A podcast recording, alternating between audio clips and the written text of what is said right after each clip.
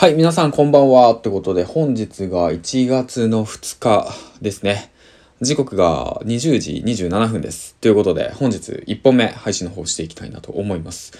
この番組は、えー、っとですね、工場勤務を10年間やっていて、で、まあ気づけば結婚して、まあ子供が2歳いる父親がですね、うん、まあ、何も考えずに、とりあえず工場を勤めているわけなんですけど、うん、もうこの環境からね、抜け出して、若かった若かりし時のね、その夢をね、えっ、ー、と、追いかけるっていうね、その、まあ そういうラジオ番組です。はい。うん。で、まあ、もともとね、勉強とか、まあそういったものを全然しなくて、うん。で、去年に入って、まあ発信活動もしてなかったですね。一切してない。うん。まあどこにでもいるね、その、なんて言うんだろうな、作業着を着た、まあ工場勤務のおじさんがね、え、っと、発信活動を始めて、で、ね、まあその、まあ今ね、いわゆる副業っていうものを始めて、まあどこまでいけるのかっていうものをね、発信してる番組です。はい。うん。ですからね、まあ、これを聞いて、で、まあ、愚直にね、なんか 行動していけば、まあ、必ずや、まあ、再現性があるんではないか、とは思ってますね。うん。はい、そんな感じで配信の方していきたいなと思います。はい、えー、っと、ことで、この番組は、人と人との架け橋になるヒマラヤパーソナリティの大木が経営し、夏金が動く人材業をなりわいとする株式会社 LMC の提供でお送りします。はい、えー、そうなんですよね。何者ないでもない僕でも、まあ、800本ぐらいね、ラジオを上げれば、スポンサーがつくというね。はい。まあそんな感じで、えっ、と、コツコツやっております。皆さんいかがお過ごしですか？ほんとね、もう正月に入ってね、もう2日目っていう形なんですけど、ちょっとね、声のトーンが落ちてるのは多分夜放送してるからなんですよね。朝ね、最近ね、あの、なかなかね、起きれなくてですね。うん、やっぱりね、その、なんて言うんだろうな。毎年のイベントごとですからね。うん、何かとね、周りの環境に流されてしまうっていう部分もありますね。うん、テレビつければ、まあ何かしらワンチャカワンチャカやってるし、みたいな。あ、久しぶりにテレビ見て、あ、面白いじゃんとかってね、思っちゃったりとかしてね。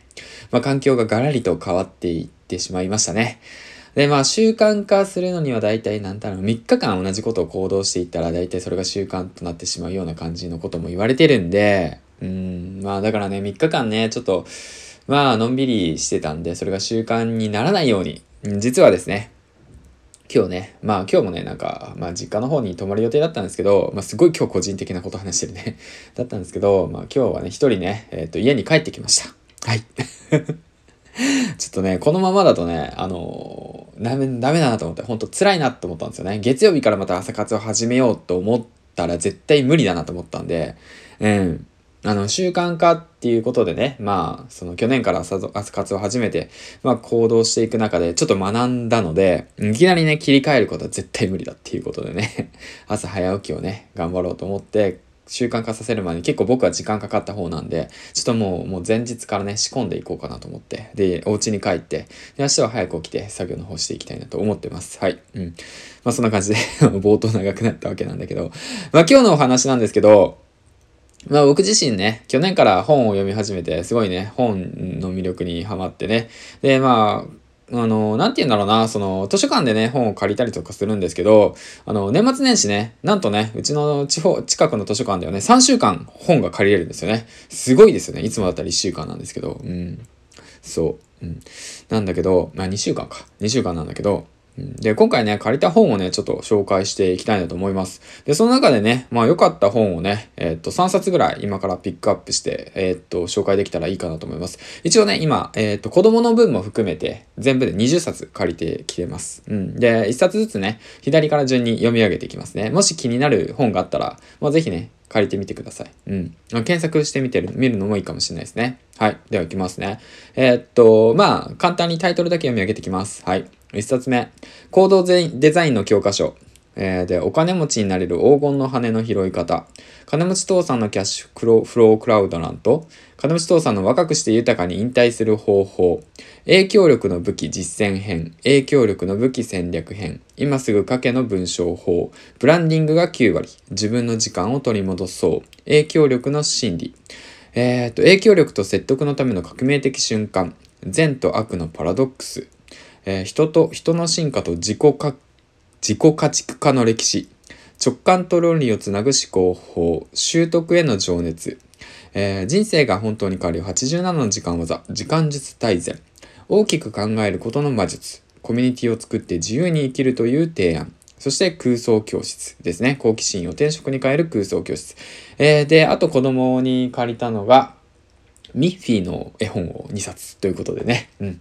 まあ、今手元にないんであれなんですけど、まあそういったまあバッとね、読み上げたんですけど、まあこの中でね、どれがね、あの、自分の中で良かったかなって思うのがあって、まあ、この本の中何回かね、まあ何回も読んでる本はとか含めてるんですけど、まあ良かったなって思う本、おすすめしたいなっていう本は、えー、っとですね、来年ね、来年、まあ今年か、今年、まあサロンビジネスっていうものがね、流行ると思うんですよ。うん、コミュニティとかね、えー、っと、サロンを作って仲間を見つ作って、で、そこで新しいビジネスとかね、スモールビジネスとか、えー、と、マイクロビジネスとか、そういったものをね、えっと、提案していくっていう、そういったスタイルがね、まあ流行り始めてきて、まあ一般の人たちもね、うん、簡単に作れるようになる社会になると言われている中で、やはりね、このコミュニティを作って自由に生きるという提案、この松田美弘さん、こちらのね、本がすごく良かったです。はい。うん。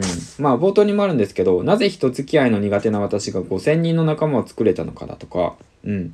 まあこういったね、まあまだ途中なんですけど、すごく面白かったですよ。コミュニティは弱いつながりから、相手の悩みがコミュニティ作りのヒントになるとか、何かをしてもらうという考え方は捨てよう。コミュニティのデータベース、ご延長を作ろう。コミュニティ作りに必要な4つのリソースとは、オンラインで関わりを深めていくにはとかね。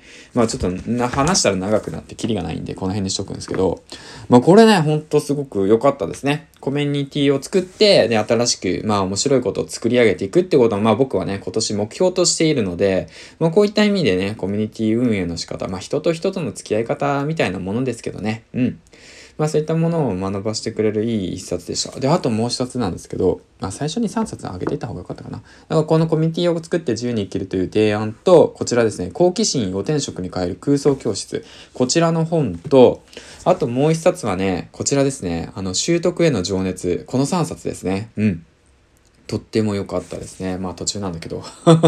で、この2冊目の空想教室、このね、えっ、と、植松勉さん、こちらの本なんですけど、えっ、とね、読んでみてください。こちらはね、僕の好きなね、えっ、と、執筆やアンチャさんがね、おすすめしていた本で、まあ、読みたいね、読みたいなと思っていて、で、図書館にね、行ったらね、ふとね、目に留まったんですよ。うん。あ、あるじゃんって言って。でね、借りてきた本です。あのぜひ読んでみてください。これはもう本当にね、ワクワクします。本当に。うん、もういくつになってもね、やりたいことをね、やった方がいいなっていうね、そのきっかけになる本なので、ぜひとも読んでみてください。で、あとこちら最後の本なんですけど、習得への情熱。こちらね、あのー、皆さんのご存知、池早さんが、あのー、あれですね、おすすめされていた本ですごく面白いです。うん。ね、これをね、あの、買うと高いんで、ぜひね、借りてください。定価で3000円します。はい。3000円する本ってなかなかないですよね。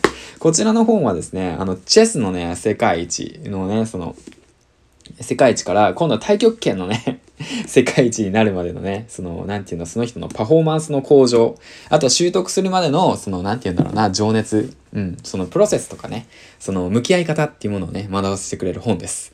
とってもね、勉強になりますよ。うん。ぜひともね、読んでみてくださいっていうね。ほんとね、去年の今頃までは一冊も読んでなかった本、本読んでなかった人間がね、本を紹介するっていうね、面白いことになってるわけなんですけど、まあ一年でね、何が起こるかわかりませんね、ほんと。ですからね、また今年ね、一年、何かね、まあ行動を始めて、そしたらね、また来年この時期にね、また何かね、えっ、ー、と、面白いことを話、喋ってるかもしれませんね。あ、面白い。そんな感じで、えっ、ー、と、長々とお話ししました。ということで、最後までご清聴ありがとうございました。銀ラジの金ちゃんでした。ということでね、明日の朝、またお会いしましょう。そしてね、えっと、ライブ配信の方も始めていきたいなと思うので、あまり、あの、まあ、その、なんていうのかな、自分にも言えるんですけど、まあ、聞いてる皆さんもね、えー、あまり無理せず、自分らしくね、えっ、と、行動していきましょう。うん。確かにね、えっ、と、なんて言うんだろうな、その、自分のね、ケツを叩いて進んでいくことは大切なんですけども、無理せず、まずね、その、なんて言うんだろう、習慣化させて、で、無理ない程度にコツコツ進めていきましょうね。ということで、最後までご清聴ありがとうございました。銀ちゃんでした。バイバイ。